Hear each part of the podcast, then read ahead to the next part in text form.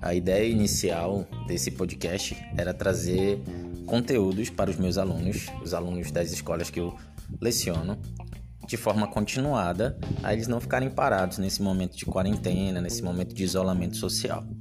Mas eu já entendo que ele vai servir para outros estudantes é, que querem aprender e revisar a química.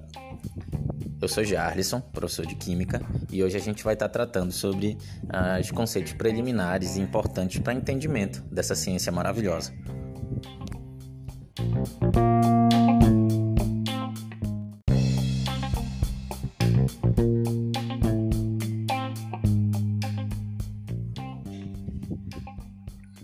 A química, como ciência natural, se propõe a estudar a composição, as propriedades, as características e as transformações da matéria. Além disso, ela fala e trabalha as energias que estão relacionadas a essas transformações, a esses fenômenos. Mas o que é matéria? A matéria entende-se como tudo aquilo que tem massa e volume. Ela não faz parte do mundo metafísico e ela tem propriedades que são definidas como propriedades gerais e propriedades específicas.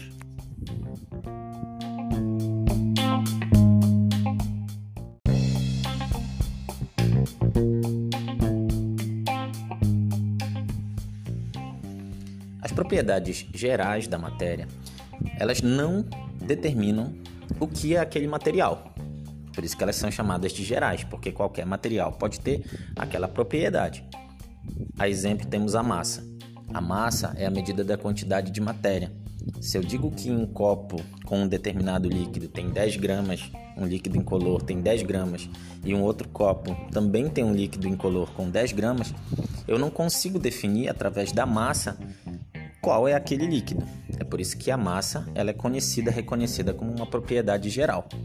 Outra propriedade geral, o volume, que é a medida da extensão da quantidade de matéria, até onde aquela quantidade de matéria chega.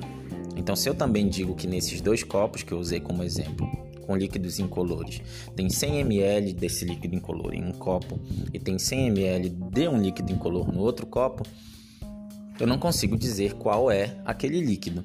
Ah, professor, mas eu consigo pegar a massa que o senhor me disse e dividir pelo volume e chegar à densidade e definir qual é o material. Exatamente, mas aí a densidade já não é uma propriedade geral, é uma propriedade específica.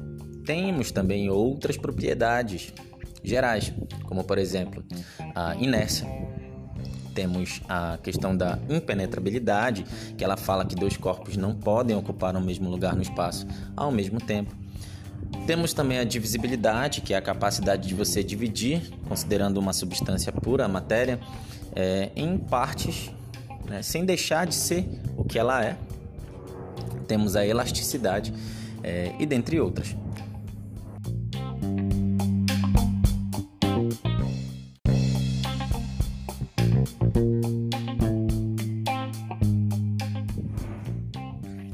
Já as propriedades específicas, a gente consegue definir com mais clareza qual material é aquele, e elas também podem ser divididas. Primeiro tipo de propriedade específica são é, as propriedades organolépticas que elas estão relacionadas a estímulos dos nossos sentidos. Então, pelo paladar, eu consigo definir o que é salgado, o que é doce, o que é ácido.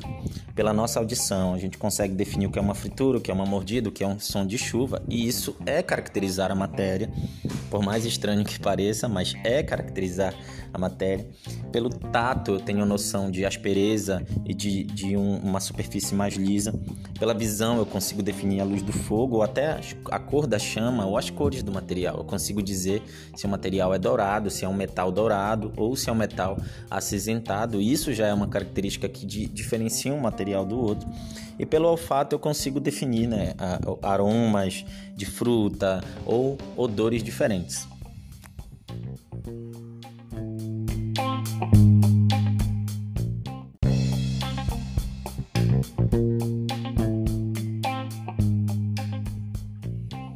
Existem como propriedades específicas também as propriedades funcionais.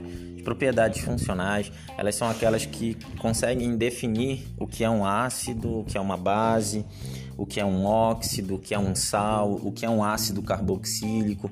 E aí essas propriedades, elas estão mais relacionadas às características químicas de fato dessas substâncias, com o que elas têm que tornam ela peculiar, o que tornam ela diferente, o que torna um ácido diferente de uma base.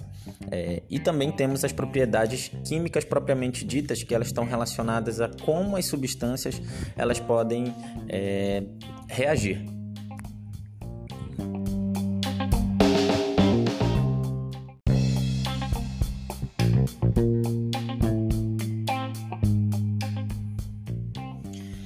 Temos um grande grupo de propriedades que são as propriedades é, físicas, que elas são características que foram definidas de forma mais experimental.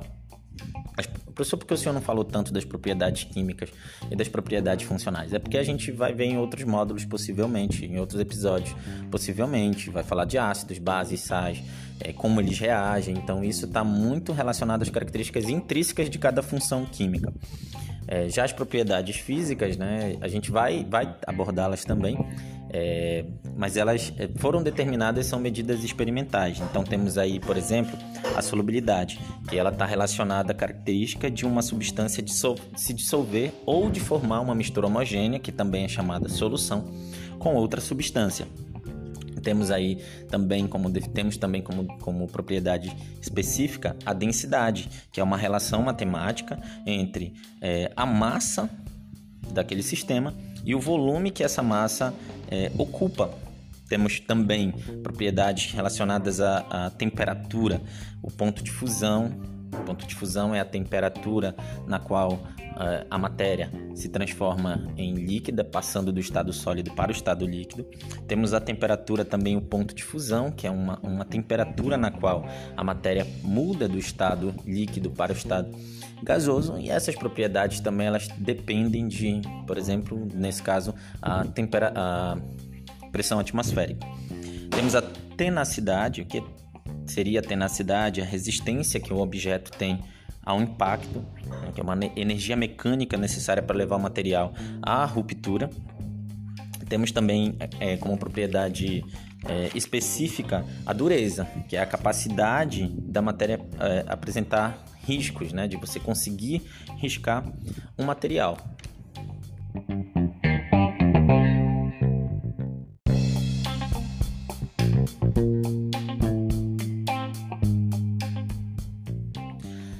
Propriedades é, físicas elas são divididas em dois grupos também, que são as propriedades extensivas e as intensivas.